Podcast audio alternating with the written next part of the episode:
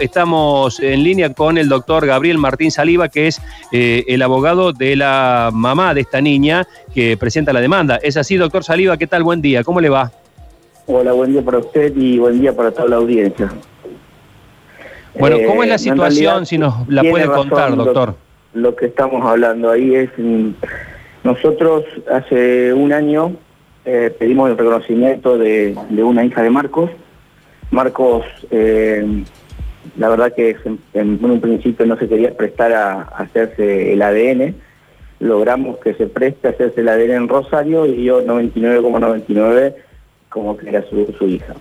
Desde ahí empezamos a hacer toda una serie bueno, de, reuniones y para llegar a un acuerdo para, para que él le pase la cuota alimentaria a, su hija que tiene 12 años. Y la madre, que es masajista, que que en realidad hoy, como está la, vida y, las necesidades económicas, usted sabrá que, es medio difícil llegar a, fin de mes. Eh, Marcos Díaz, desde el principio, eh, se negó a, que nosotros podamos notificarlo en los lugares de donde su vivienda, no podíamos acceder a su teléfono ni donde él estaba, por lo tanto tuvimos que notificar al Club Atlético Boca Juniors, donde era su empleador, y ahí quedó notificado y se empezó a hacer esta, esta demanda en el juzgado. Eh, en realidad, nosotros desde el principio, el juzgado es el Tribunal Colegiado de Familia número 3, Secretaría número 1, donde la jueza Romero está ahí, el secretario Adolfo Reguas. En desde un principio nosotros empezamos a, como abogados, empezamos a ver qué podríamos eh, encontrarnos de, bienes, la actividad de Marcos Díaz para poder eh, pedirle una cuota alimentaria de, su hija. Eh, como digo, del, primer momento, cuando largamos oficio a, AFA, a Boca, a la FIP, Boca nos, nos, nos, manda o nos devuelve nuestro oficio diciendo que Marcos Díaz tenía un sueldo de 200 mil pesos en Boca y un, y un amistoso que le iban a pagar 15 mil pesos con Aldo Civi. Nosotros somos abogados, eh, gracias a Dios, somos abogados de varias instituciones deportivas y, sabíamos que esto era una realidad. sabíamos que Marco Díaz no ganaba 200 mil pesos porque era una... Ustedes recuerden que en ese momento Marco Díaz era una, estrella del fútbol, era uno de los mejores arqueros de la temporada. Eh, ante esa pelea con Boca de que no nos daban el, verdadero contrato y amenazas de por medio de, el sistema de que lo íbamos a, denunciar el club también, el club al otro día nos manda un mensaje, un mail de Fede diciendo Fede Ratas que nos habíamos olvidado o extraviado de mandar un contrato por 53.500 dólares, más premios y bueno, Copa Libertadores, Sudamericana. entonces ahí ya, ya entendimos eh, cómo, cómo, Marcos Díaz eh, eh, funciona o actúa, ¿no? ¿Me sigue? Sí, sí, perfectamente. Lo, lo sigo con mucha atención, doctor, porque... Muy bien, muy bien. muy bien. Esto, esto sí, hola. La, sí, sí, sigo comentando. Si, si, ah, perfecto. bueno, nosotros ante esa realidad que Marcos Díaz ganaba 55 mil dólares que nos habían escondido desde el primer momento, vamos al juzgado y pedimos que nos den un alimento provisorio, por el artículo 19, donde hacemos una audiencia, que nos den un alimento provisorio y después nos da un salario mínimo vital y móvil, lo cual nosotros estamos muy, muy en desacuerdo de eso. Cuando llegamos a la audiencia, eh, la verdad que fue muy, muy difícil, no, no, no fue nada cordial, la audiencia acá en Santa Fe, entre la madre, la nena, Marcos Díaz y su abogado, logramos eh, cerrar un, acuerdo de cuota alimentaria en cuatro salarios mínimo vital y móvil, que yo desde el principio estaba en desacuerdo total, porque no era, no era, no era lo que, más o menos el porcentaje de que Marco Díaz ganaba, ¿no?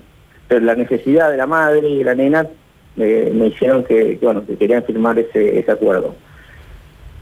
Después pasó el tiempo, cuando se va de Boca, Marcos Díaz empezó a cumplir su cuota alimentaria, cuando se va de Boca, Marcos Díaz hace la última transferencia desde la cuenta de su mujer a esta cuenta judicial, que estaba abierta para que la niña reciba los alimentos.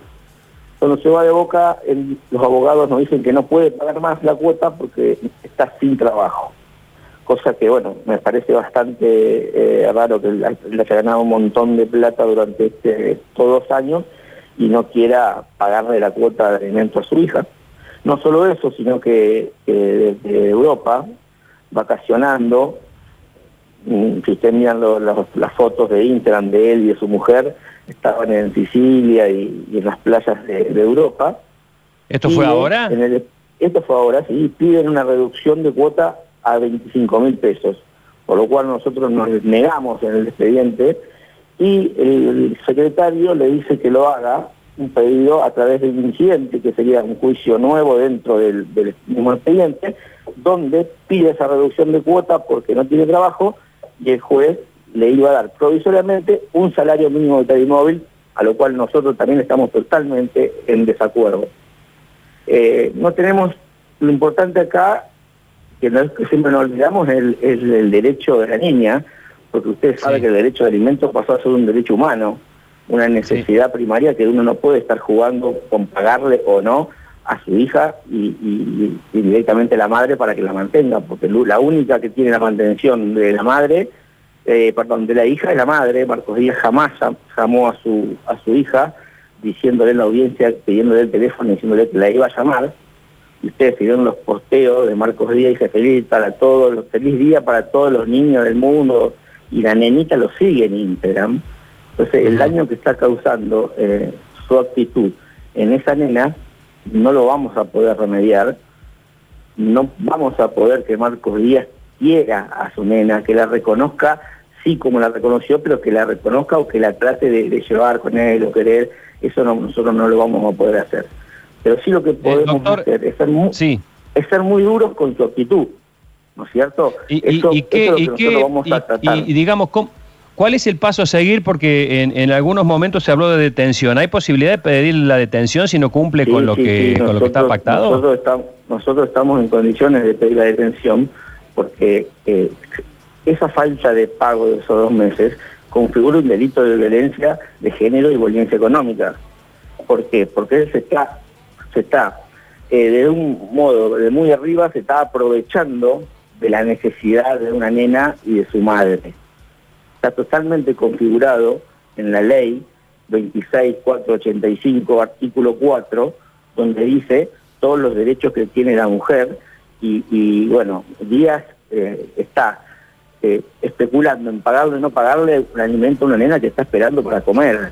Doctor. La nena está recibiendo una violencia y la madre que, no pueden estar entrando al home banking en su casa para ver si Díaz le, le depositó o no le depositó la cuota alimentaria. Dos preguntas, doctor, para ordenar un poco, porque esto viene de Santa Fe, ¿no es cierto? Es una denuncia allí. Después, cuando lo presentaba Sergio, también comentaba que tiene denuncias por violencia de género. Entiendo que el 2015 en eh, Buenos Aires, en su paso también por arquero de huracán. ¿Esto puede complicar aún más la situación del profesional? Y sí, sí, porque, porque tiene antecedentes. Ustedes si googlean a Marcos Díaz y ponen una, señorita Bonelli, una chica Bonelli, tenía 18 años en su momento, lo denuncia Marcos Díaz por, por eh, violencia de género. Y tuvo muchos problemas, esa chica quedó embarazada, perdió el embarazo por, por, la presión que le ejercían. Que le habría mandado la barra brava de Huracán. Y, la barra brava de Huracán, donde King Kong, que era, el, jefe de la barra brava, la mandó a apretar supuestamente lo que dice esta mujer, esta niña, que fue engañada supuestamente lo que dice ella, con que Marcos Díaz no tenía una familia, no tenía un hijo, y ella dice que salía con él y que era su novia. Eh, ustedes, Marcos Díaz en ese momento recibió una, una, una nota donde no se podía acercar a ella, y él igual se acercaba, se acercaba, se acercaba, y ella tenía mucho miedo por todas las amenazas que estaba recibiendo. Eso nos dimos cuenta nosotros cuando empezamos a estudiar la actitud de Díaz en este caso, ¿no? Pues yo me empecé a estudiar y digo, qué, raro cómo se va a comportar así. Bueno, me di cuenta que, tenía antecedentes también de, violencia contra las mujeres. Eh, eh, doctor Saliva, eh, una pregunta, usted que ha estado con el tema de, Boca. ¿Marcos Díaz deja de jugar en Boca por razones futbolísticas o todo esto tiene que ver, todo este, todo esto, toda esta problemática que lo envuelve tiene que ver con, con el abandono del club? Porque tuvo una buena actuación. a mí como, como, como espectador del fútbol, me llamó la atención que Boca se desembarazara de un arquero que, que no era un arquero que le saliera mucho dinero y que tuvo un buen desempeño en el club.